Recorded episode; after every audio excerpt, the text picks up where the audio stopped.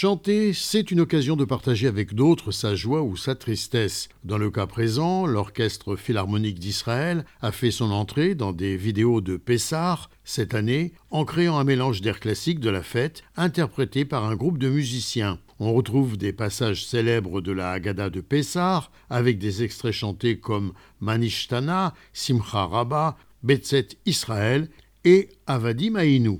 Au cours de cette performance de 3 minutes interprétée par 19 musiciens, chacun des musiciens figurant dans la vidéo a enregistré sa propre partition pour composer le résultat final, qui est un arrangement du tromboniste Micha Davis du Philharmonique. Par ailleurs, l'Orchestre Philharmonique d'Israël a retransmis ses prestations passées sur son site web au cours des dernières semaines de quarantaine et de confinement.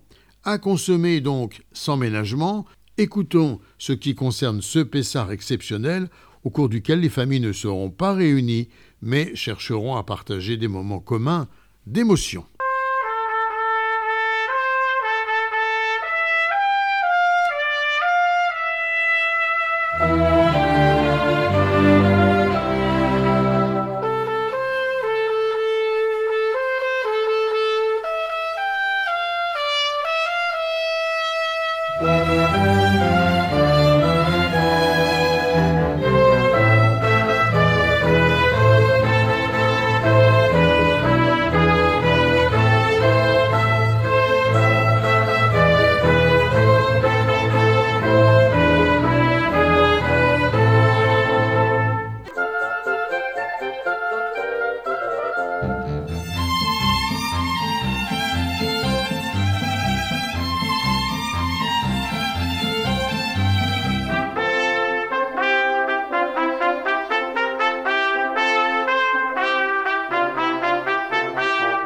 Gérard Benamou de Tel Aviv pour RCJ. Chag